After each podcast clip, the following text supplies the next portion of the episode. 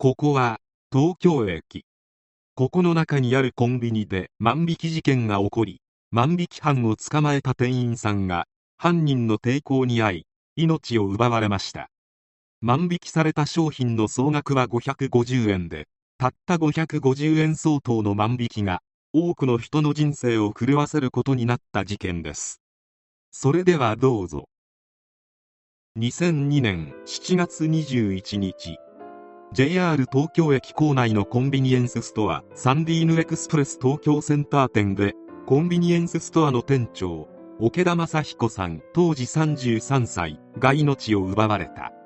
桶田さんはどうやら万引き犯を追いかけて捕まえもみ合いになっているところ相手に凶器で刺されてしまったとのことだった。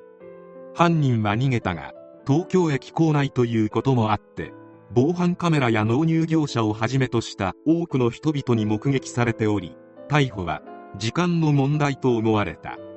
ところが事件発生から2日後親族に付き添われてやってきた男がいた。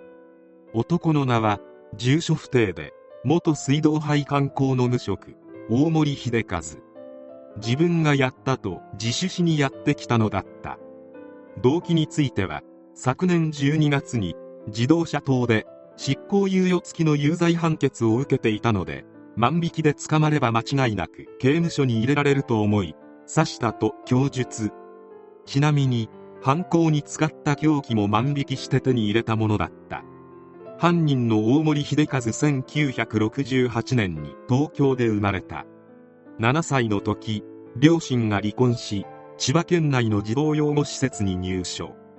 大森には弟がいたが弟は祖母に引き取られることになった。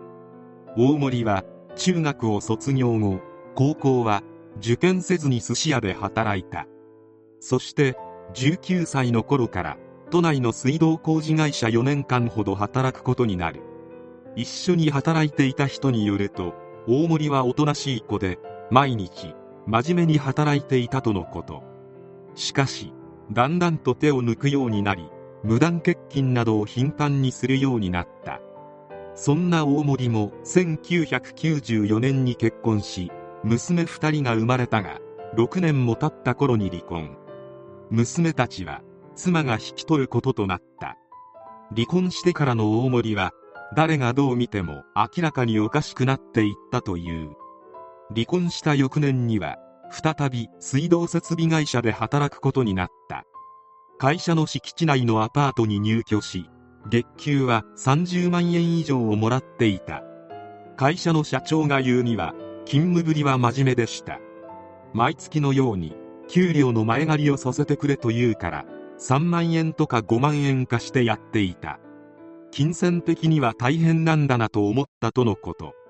勤務して2ヶ月後大森は突然蒸発してしまう。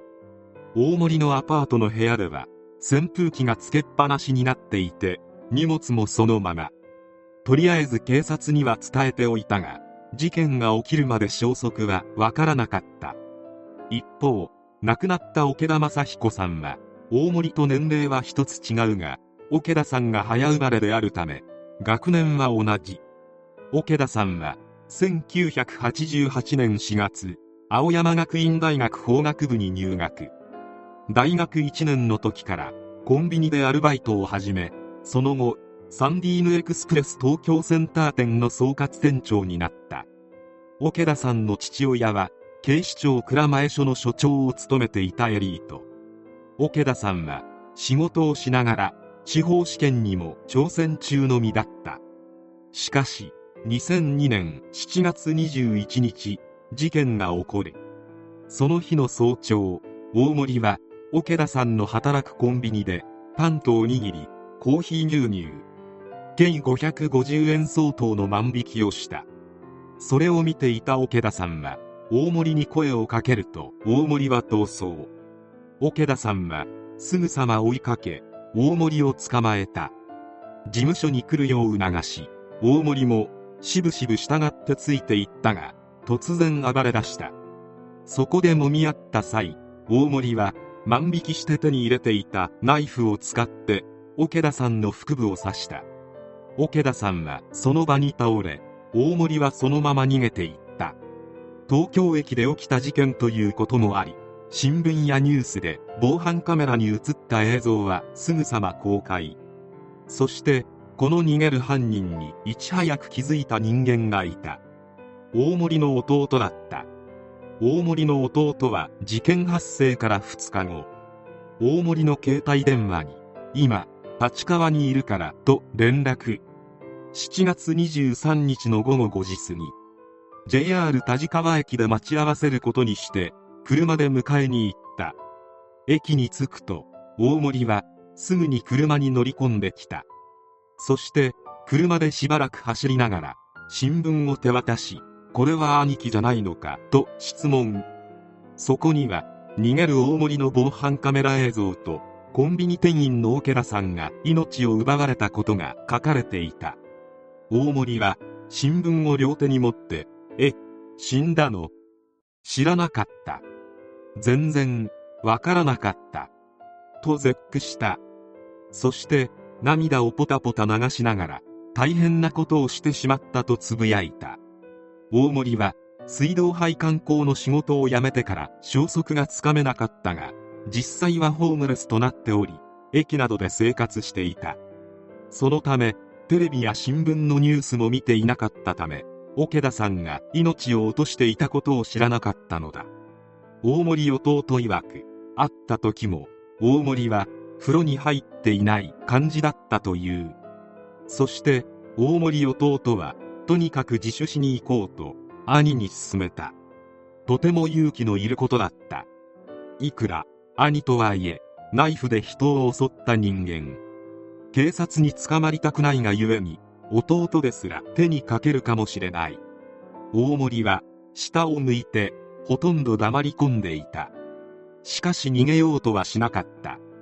どうやら自首するのに迷いはなかったようであった。ところがすぐには立川署に向かわなかった。大森はひどく動揺しておりご飯もしばらく食べていなかったとのことでコンビニでおにぎりを買って落ち着いてから立川署に自首しに行こうと思ったのだ。恐る恐る事件のことを聞いてみると刺した時のことは真っ白でほとんど覚えていないとのことだった。立川駅で会ってから自首するまでの約2時間兄弟はずっと車の中にいた。2人がこれだけ親密にしたことはあまりなかった。そして午後7時半大森は弟に付き添われ田地川署の玄関をくぐった。うなだれる兄に代わって弟が受付の署員に東京駅の事件で出頭しに来ましたと告げた。大森は今回の事件の1年前に自動車窃盗で執行猶予付きの有罪判決を受けておりまた捕まれば刑務所行きになると思ったと犯行の動機を供述した。裁判にて大森は償いきれないことをしてしまったと反省や介護の念を口にしそして命を奪うつもりはなかったと主張。弁護側はこれらに加え自首による減刑を求めた。これらが認められたのか一審では懲役15年となったが結果の重大性を重視した二審は減刑を適用した一審を批判。被告の言動からすれば謝罪や反省の態度が不快とは言えないとも述べ無期懲役を言い渡すという経緯をたどり上告が棄却されたため無期懲役が確定することになった。裁判中桶田さんの遺族が謝罪の気持ちと我々遺族への思いを確認したい。素直な気持ちを話してほしいと大森に尋ねると大森は今でも事件が忘れられずどう償えばいいのか気持ちがまとまっていません。しかし命がある限りどういう形で償えるか考えていきたいと思いますと発言した。たった550円の万引きで1人は命を失いもう1人は余生を刑務所で過ごすことになった。大森の生い立ちは確かに複雑ではあるが途中まではしっかり仕事をしていたり結婚をして子供まで育てていた。それがいつからか自堕落になりホームレスになるまで落ちていった。桶田さんは万引き犯を捕まえただけで命を奪われるようなことは何一つやっていない。33歳で突然人生を終わらせられたその無念は察するにあまりある。550円で無期懲役となった大森が今何を思うのか。反省したところで桶田さんの命が戻るわけでもないがやってしまったことの重大さくらいは残りの刑務所内で生きる人生の中で理解してほしい。